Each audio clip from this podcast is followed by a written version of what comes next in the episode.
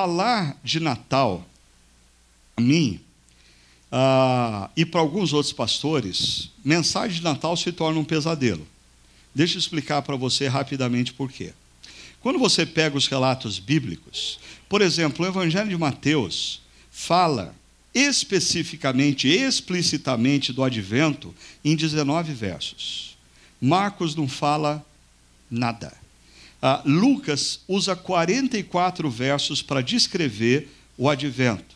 E João não fala nada. Então nós temos, em toda a Bíblia, 63 versos que falam sobre o Natal. Ok? Eu queria que você fosse pastor e você tivesse que pregar todo ano, pelo menos três, três mensagens sobre o Natal, sabendo que a Bíblia só tem 63 versos que falam sobre o Natal. Imagina o seguinte: eu estou há 17 anos pregando, três mensagens por ano, são 51 reflexões, o que me dá uma margem enorme de 1,2 verso por mensagem. Se eu tivesse nesses 17 anos pregado um versículo por mensagem de Natal, eu teria falado coisas diferentes. Então, isso se torna um pesadelo muitas vezes para pastores, porque à medida que o ano passa, vai acabando as perspectivas acerca do Natal. Você começa no primeiro ano de igreja, vamos falar da perspectiva de Maria do Natal. Aí no segundo ano, vamos falar da perspectiva de José de Natal. Ah, vamos falar a perspectiva dos anjos do Natal. Aí chega uma hora você está falando da perspectiva do jumentinho do Natal, né? Como que aquela ovelhinha viu o Natal, né? Ah, ah, é, é complicado. Pior do que isso, só casamento, cerimônia de casamento. Ah, na medida que os anos se passam, ah, ainda mais no, quando o mesmo grupo está presente nas mesmas cerimônias, aí o casal vem, você já fez, sei lá, 80 cerimônias de casamento, e o casalzinho vem e fala assim: ai, pastor, nós gostaríamos tanto que você fosse o celebrante do nosso casamento, mas a gente queria fazer um pedido para o senhor. O senhor poderia fazer um sermão exclusivo só para a gente? Aí você fala, meu Deus, não tem tanto texto bíblico que fale sobre casamento para fazer sermão exclusivo depois que você fez 80 sermões. Né? Agora, isso faz eu pensar num artigo que eu escrevi alguns anos atrás uh, para a revista Cristianismo Hoje, onde eu falava sobre uh, o perigo. Nós vivemos num mundo que as redes sociais é, nos convenceram que assim a gente tem que ficar botando coisa nova, a gente precisa falar coisa nova, e se você não tiver o que falar novo, ah, fala o contraditório, cria polêmica para você ser ouvido. É, essa é a lógica das redes sociais. Ninguém compartilha o óbvio. Se você quer fazer sucesso nas redes sociais, você tem que falar o contraditório, o polêmico, a, a, a nova perspectiva, aquela que ninguém ao longo da história do cristianismo nunca viu no texto. E, num trecho desse artigo, eu digo: no anseio por ser lido, ouvido, comentado ou seguido, muitos são tentados a gerar fatos, escrever o surpreendente, provocar polêmicas ou afirmar o que nunca foi dito antes. Esta na minha visão, é a versão do salto do pináculo do templo, a tentação que Jesus é submetido por Lúcifer. Vai, salta do pináculo, faz algo espetacular. Faz algo espetacular. Para as pessoas verem e dizer: Uau! Que insight! Uau! Que, que visão do texto, né? Ah, Para mim, essa é a versão salto do pináculo do templo que envolve a atual geração de pregadores e que a gente precisa tomar cuidado. Por quê? Porque quer a geração da internet, da rede social, queira ou não, eu, eu, eu, eu diria, a prática pastoral do cuidado do rebanho demanda repetição. Ora, no Antigo Testamento, os sacerdotes responsáveis pelo cuidado do rebanho, do povo de Israel, pelo menos durante três ou quatro cerimônias religiosas que tinham do ano, o que eles faziam, literalmente, liam a lei. O povo se reunia para alguma coisa nova? Não, vamos ler a lei. Você já pensou nisso? Você viria passar uma manhã inteira em pé, debaixo do sol, enquanto o sacerdote lê a lei. E era isso que o povo fazia.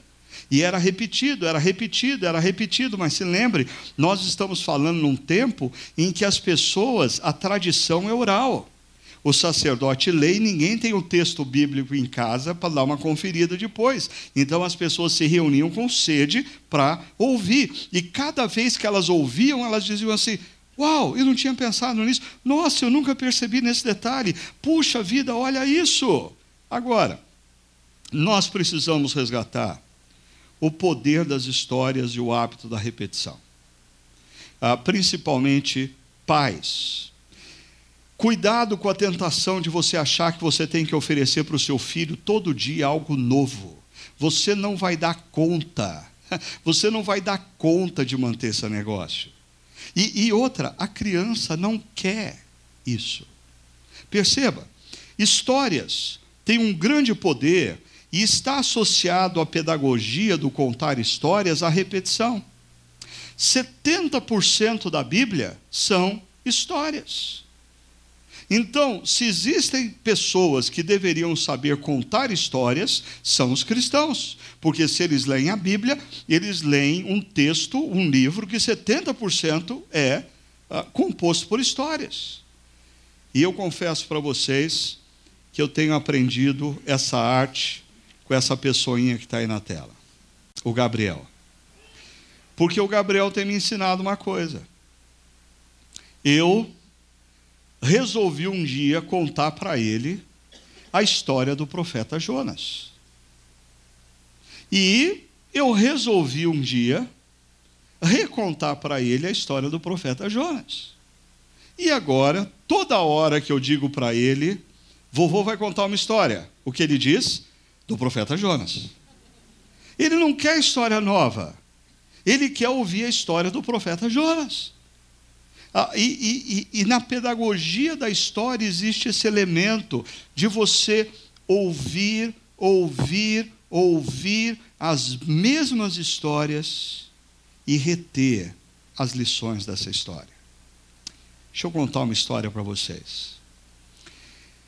No sexto mês, Deus enviou o anjo Gabriel a Nazaré, cidade da Galiléia, a uma virgem prometida em casamento a certo homem chamado José, descendente de Davi.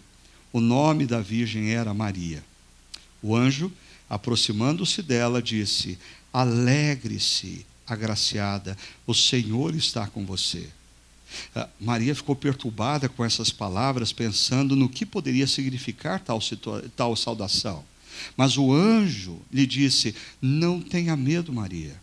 Você foi agraciada por Deus. Você ficará grávida e dará à luz a um filho, e lhe porá o nome de Jesus. Ele será grande, será chamado filho do Altíssimo.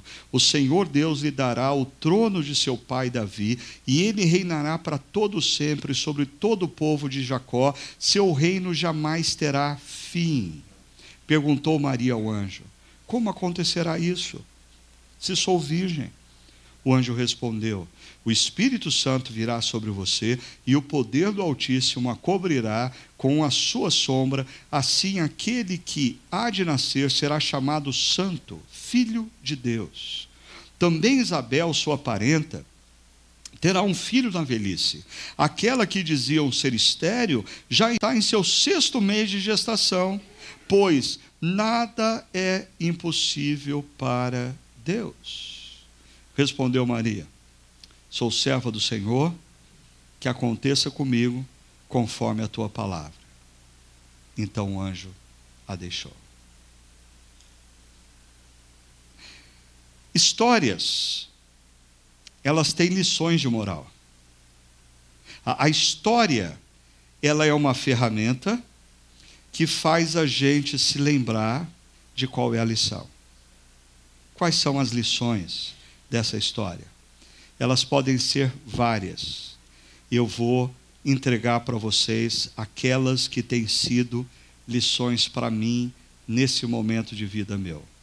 Primeira lição: Deus usa o simples e frágil para realizar a sua obra. Deus tem essa mania estranha de pegar gente frágil, que se sente incompetente, que não se vê em condição de ser usado e usar. Deus tem essa mania. Quando eu olho para toda a história, é isso que ele faz com Abraão, é isso que ele faz com Moisés, é isso que ele faz com Davi, é isso que ele faz com Jeremias. É isso que ele tem feito com a minha vida. Eu sou frágil e incompetente. Mas Deus decidiu me usar para Ele, para a honra e para a glória dele. Ah, e perceba, o texto fala de que Gabriel é enviado a uma cidade chamada Nazaré, que na verdade era um povoado que não tinha mais do que 400 pessoas na época, para falar com uma adolescente, ah, e consequentemente essa adolescente se chama Maria, ela é mulher, ah, no mundo de homens, no mundo em que mulheres não são, ah, o testemunho de mulheres não são válidos nem nos tribunais. Pare e pensa comigo. Numa manhã na eternidade, se é que a eternidade tem manhã, a Gabriel eh, atende o celular, o anjo Gabriel, e é a secretária de Deus dizendo assim: Deus está querendo falar com você agora. Gabriel falou: o negócio é sério. Ele saiu correndo e foi lá, e aí ele entra no escritório de Deus. Deus olha para Gabriel e fala assim: Gabriel, eu tenho uma super missão para você eu vou mudar a história da humanidade. E eu preciso que você aperte o botão de start desse negócio. Gabriel fica atento. Gabriel liga o iPad e já começa a anotar. Pode falar, Senhor, o que, que eu tenho que fazer? Agora, olha a missão que Deus dá para ele mudar a história da humanidade. Primeiro, tá? nós estamos aqui no primeiro século, Império Romano espalhado por todos os cantos. O centro do poder econômico, político, religioso se chama Roma. E Deus fala para Gabriel: Você vai para um povoado chamado Nazaré. Você vai conversar com uma adolescente. Ela é mulher. E eu te garanto, isso vai mudar a história da humanidade. Como você se sentiria no lugar de Gabriel? Cuidado, cuidado. Cuidado porque a nossa perspectiva da vida é enganosa. Às vezes a gente aposta todas as nossas fichas em coisas que nós achamos muito importantes. E não é o caminho de Deus. Olha só o que o apóstolo Paulo fala em Coríntios, 1 Coríntios capítulo 1, mas Deus escolheu o que para o mundo é loucura para envergonhar os sábios, escolheu o que para o mundo é fraqueza para envergonhar o que é forte. Ele escolheu o que para o mundo é insignificante, desprezado e o que nada é, para reduzir a nada o que é, a fim de que ninguém se vanglorie diante dele. Cuidado, cuidado, cuidado com orgulho. É um perigo muito grande você começar a achar que você é mais do que de fato você é. Você confiar mais na sua potencialidade do que em Deus. E pior, você se esquecer que se você faz algo bem, você o faz porque Deus te deu essa graça. Se Ele resolver tirar essa graça, você não faz você não faz. Se Deus tem me usado nesses últimos anos como pregador, ah, ok. E se Deus tirar minha voz? Acabou. Não, não é meu. É, é graça de Deus. E isso faz com que a gente veja o que Tiago diz no capítulo 4, por isso diz a Escritura, perceba, Deus se opõe aos orgulhosos, mas concede graça aos humildes. Cuidado se o seu coração anda soberbo, cuidado se você acha que você é o que você é, que você tem o que você tem, porque você é bom, porque você é especial, porque você é competente. Eu acho que ao longo de toda a minha caminhada como pastor, como pregador, como conferencista, ah, uma coisa mantém meu coração no seu devido lugar. Eu jamais me esquecer de onde eu saí. Eu já, quando, quando eu me lembro quem eu fui como criança, que menino que eu fui como criança, quando eu me lembro da pobreza que eu saí, das condições que eu tive de estudo, limitadas, eu olho para a minha vida hoje, eu não tenho dúvida alguma de quem é que fez o que fez, não fui eu. E é interessante que quando Davi, o rei Davi, se perde, Deus manda o profeta Natan falar com ele, e uma das coisas que o profeta Natan diz para Davi é: Deus mandou te dizer, lembra de onde eu te tirei, Davi. Davi, você está se vendo aqui no palácio, você está se achando bom, você está com a conta bancária recheada. Davi, lembra de onde eu te tirei. Eu te tirei de, de trás da malhada, Davi. A gente não pode esquecer de onde a gente saiu. A gente não pode perder na vida a concepção de que a gente é o que é e tem o que tem, porque Deus tem sido gracioso para com a gente. E aqueles, os jovens que estão começando, cuidado, porque existe uma tendência muito grande nessa geração mais nova. Eu lido muito com jovens pastores, né? Alguns anos atrás, eu acho que foi o jogador de futebol Romário, que se referia a um outro jogador, falou assim: pô, o cara está chegando agora e já quer sentar na janelinha do ônibus, né? É, é, às vezes, essa geração dos milênios, eles querem começar onde a gente está terminando. E não é assim. Precisa ter muita dedicação, precisa ter muita humildade.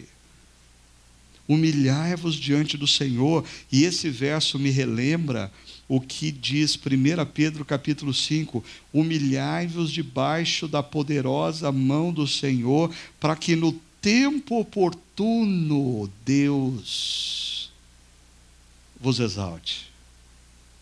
É Deus que vai nos exaltar quando e como Ele quiser. É uma regra sempre que eu coloco para jovens pastores é o que eu ouvi lá no começo da minha caminhada do reverendo Antônio Elias, já falecido. Reverendo Antônio Elias, certa ocasião, olhou para mim e falou assim: Meu filho, guarda uma coisa para você. Preocupe-se com a profundidade do seu ministério. A largura dele compete a Deus. Ou seja, não cabe a mim cuidar da largura do meu ministério. Não cabe a mim cuidar de quão influente será o meu ministério. Cabe a mim fazer com que o meu ministério seja fiel e profundo. A mesma coisa eu diria a você que é médico, engenheiro, advogado, empresário, cuidado para você não ficar preocupado com a largura da sua profissão e não se dedicar com a excelência da sua profissão. O que Deus colocar na sua mão, faça e faça com excelência. E você que está começando, eu sempre me lembro da situação que envolve o próprio Davi. Davi se tornou herói nacional quando ele vence o gigante filisteu, o guerreiro filisteu, mas naquela manhã ele não saiu de casa para uma batalha contra um guerreiro. Ele saiu de casa porque o pai dele pediu para ele levar uns queijos para os irmãos que estavam na batalha. E tem muito jovem que, quando você diz assim, eu quero que você leve queijo até a batalha, ele olha para você e diz: ah, Desculpa, pastor, mas acho que o senhor está equivocado. Deus me chamou para vencer gigantes na batalha. Não, Davi só venceu o guerreiro filisteu, porque ele foi humilde para levar o queijo para os irmãos. Humilhai-vos debaixo da poderosa mão de Deus, e no tempo oportuno, quando Ele quiser, Ele vai te exaltar. Preocupe-se com a excelência, não com a largura da influência, com a excelência. Uma Segunda lição: Deus está conosco em todas as situações. Olha só o que o, Deus, o, o texto diz. O anjo aproximou-se dela e disse: Alegre-se, agraciada, o Senhor está com você. Deixa eu dizer uma coisa aqui para você, e vou dar assim uma hoje de uh, pastor pentecostal. Tá bom? Eu não sei qual que é a sua situação. Eu não sei qual é o seu momento de vida. Eu não sei qual que é a sua crise. Eu não sei qual que é a sua luta interior. Mas Deus mandou falar uma coisa para você. Ele está com você.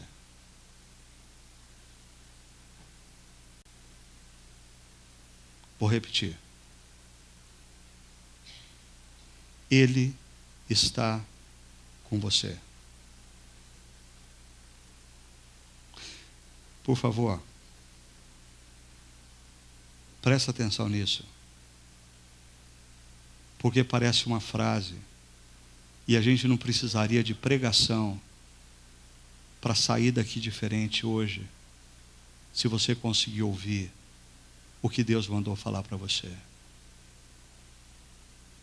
Ele está com você.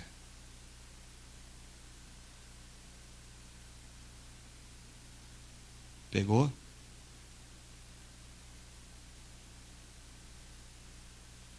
Porque se você ouviu, nesse exato instante, as lutas, os desafios, os problemas, eles continuam os mesmos. Mas tudo mudou. Porque a sua mente e o seu coração foram lembrados que Ele está com você. Ah, perceba como ah, essa é a temática de Deus quando fala a Josué. Não fui eu que lhe ordenei, seja forte e corajoso, não se apavore, nem desanime, pois o Senhor, o seu Deus, estará com você com você. Mas voltando para o diálogo de Maria com o anjo, o anjo ainda diz para Maria: Maria, não tenha medo. Vocês que são da chácara já ouviram diversas vezes o que eu vou dizer aqui, que essa é a frase mais dita em toda a Bíblia. A frase mais repetida em toda a Bíblia é: não temas, não tenha medo. E para e pensa comigo, por que, que Deus precisa repetir tantas vezes a mesma frase na Bíblia? Por que Deus precisa constantemente nos lembrar que Ele está conosco e você não precisa ter medo, porque Ele está com você? E essa é uma temática muito propícia no Natal. Porque quando o anjo se refere ao nome da criança, e toda essa situação aqui nos remete ao profeta Isaías, capítulo 7, verso 14, que diz: Por isso o Senhor mesmo lhe dará um sinal: a virgem ficará grávida e dará à luz a um filho e chamará Emanuel, que significa Deus conosco. Não tem uma época do ano mais propícia para você se lembrar que Deus está com você do que no Natal. Guarda isso. Eu não sei qual é a sua crise, eu não sei o tamanho do seu problema, eu não sei o que você está passando no contexto da sua família, do seu casamento, da sua vida profissional, da sua empresa, eu não sei o tamanho do problema que você está enfrentando. Mas Deus vem a nós nesse momento e diz: Eu estou com você eu estou com você. Não tenha medo. Eu estou com você. Terceira lição. Para Deus não há impossíveis. Ah, porque Maria, quando escuta o que o anjo tem a dizer, diz: ah, Gabriel, acho que você não pertence a esse mundo, então você não sabe direitinho como que funciona esse negócio de uma mulher engravidar. Ah, eu sou solteira, aí eu estou noiva, ainda não me casei, como que eu vou conceber sendo ainda virgem? Então, o anjo Gabriel diz para ela: Minha filha, é você que não entende nada.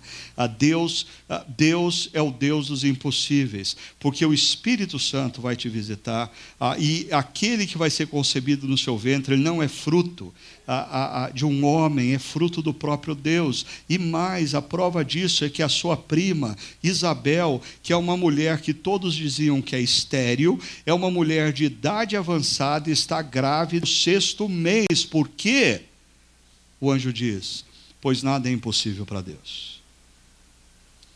Então, deixa eu colocar uma coisa para vocês aqui. Aqueles que se dizem cristãos verdadeiros e que conhecem o Deus revelado nas páginas da Bíblia, nunca deveriam ter no seu vocabulário a frase: não tem mais jeito. Não tem mais jeito. Não faz sentido. Porque o seu Deus é o Deus para o qual nada é impossível. Os céticos olharam para a cruz e quando Jesus expira, eles dizem: não tem mais jeito mas a última palavra vem no domingo pela manhã, quando Jesus ressuscita dentre os mortos, porque enquanto Deus for Deus e Ele sempre o será, a última palavra sempre foi e sempre será dele. Não existe casamento que não tem mais jeito. Não existe relacionamento que não tem mais jeito. Não existe situação que não tenha mais jeito. Não exista problema na sua vida que você olhe e diga: não tem mais jeito. Se você está diante do Deus que prometeu que está com você e é o Deus para o qual nada é impossível, você pode crer tem jeito. E por fim, o que esse Deus gracioso espera de nós? Olhando esse texto, eu vejo Deus deseja que nós confiemos nele. E a confiança implica em obediência. Respondeu Maria, e aqui eu fico assustado quando eu leio esse texto, porque quando eu lembro que Maria tinha, sei lá, 14 anos de idade, uma adolescente, dizendo isso. Eu tive três adolescentes lá em casa, nenhum deles falava essas coisas com tanta facilidade assim. E Maria diz: Eu sou serva do Senhor, que aconteça comigo conforme a tua palavra. Em outras palavras, Maria estava dizendo: Eu me rendo. As palavras de Maria me lembram as palavras de Jesus no Getsemane. Senhor, se possível, passa de mim esse cálice. Ah, mas pensando bem, Pai, faz a tua vontade, não a minha.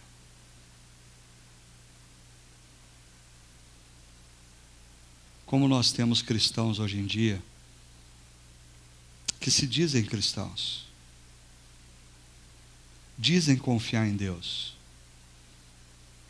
mas diante dos princípios e valores de Deus, eles se negam a obedecer. Na verdade, eles não confiam em Deus. Eles confiam no seu próprio entendimento, eles confiam na sua própria inteligência, eles confiam na sua própria experiência. Se você está chegando nesse final de ano numa situação onde Deus tem dito para você, pela palavra, o que você deve fazer, e toda a cultura diz, mas é loucura você fazer isso. Se você fazer isso nos seus negócios, você vai à falência. Se você fizer isso na sua relação, no seu namoro, o, o cara vai te deixar. Se você fizer isso no seu casamento, a coisa vai colapsar. Faça como Maria. Eu sou sua serva, que aconteça comigo conforme a tua palavra. Eu me rendo. para a gente iniciar esse mês de Natal, a partir dessa história. Primeiro, neste Natal, opte pela humildade e afaste toda forma de orgulho do seu coração. época de Natal é é clássica em relacionamentos familiares truncados e complicados virem à tona. Eu não piso mais na casa dele. Eu não vou lá porque ele não vem na minha casa. Você conhece o Natal? Ah, o Natal, ele deveria ser caracterizado ah, nas salas daqueles que se chamam cristãos, não por uma árvore bonita com bolas brilhantes e luzes reluzentes. Eu sonho em ver um movimento entre cristãos, nos quais, entre os quais eles decidam que naquele Natal eles não vão montar uma árvore com bolas reluzentes e luzes, mas eles vão montar uma manjedoura de madeira rústica, com palha, assim, bem feia, e colocar no meio da sala, para que todos os seus amigos e parentes, quando entrarem, digam assim: que, que é isso? Eles possam dizer: é para nos lembrar que o Natal é tempo de humildade, não de soberba. Porque o Rei dos Reis, o Senhor dos Senhores, o Criador dos céus e da terra, quando entrou na história, nasceu numa manjedoura, numa estrebaria. Quem nele crê, não pode deixar o orgulho prevalecer no coração. Esse é tempo de humildade. Ainda nesse Natal, lembre-se, o Deus dos impossíveis está com você em toda e qualquer situação. Não existe causa perdida. Não existe causa perdida. Por favor, atente novamente ao que eu vou dizer. Deus mandou dizer algo para vocês. Ele está com cada um de vocês nesse exato momento, em meio ao que vocês estão vivendo. Ele está com vocês. E por fim, nesse Natal, Que tal você tomar uma decisão? Se render. Senhor, eu tenho lutado tanto para não tomar essa decisão. Ela me parece, aos olhos da cultura, absurda, mas é o que o Senhor quer que eu faça. E eu vou fazer com Maria. Que a palavra do Senhor se cumpra na minha vida. Quando eu disse para vocês na primeira parte da palavra hoje, que eu e Sônia precisamos ouvir Deus. Eu não estou dizendo que a gente quer ouvir Deus para ver se Deus concorda com a gente. Dá frio na barriga que eu vou falar, mas é ouvir Deus e se render. Porque a vontade dele é boa, é perfeita, é agradável. Feche os seus olhos. Entre na presença do Senhor e diga assim: Senhor, dissipa do meu coração toda espécie de orgulho, de soberba que não provém do Senhor. E dá-me, Senhor, a humildade que vem da manjedoura, a humildade que vem do bebê Jesus. Me move na direção daqueles a quem eu preciso pedir perdão. Dissipa de mim toda espécie de orgulho que não vem do Senhor. Pai, lembra o meu coração, a minha mente de que o Senhor está conosco. O Senhor não nos abandonou. O Senhor é por nós. E o Senhor nos convida não termos medo. Porque mesmo que venhamos a passar pelo vale da sombra da morte, não precisamos temer mal algum, porque o Senhor está conosco. Pai, torna a nossa fé mais simples. Mais simples. Ensina-nos, Senhor, a ouvirmos a tua voz e simplesmente obedecê-la. Convence a nossa mente e o coração de que a tua vontade é boa, é perfeita, é agradável. Em nome de Jesus nós oramos. Amém.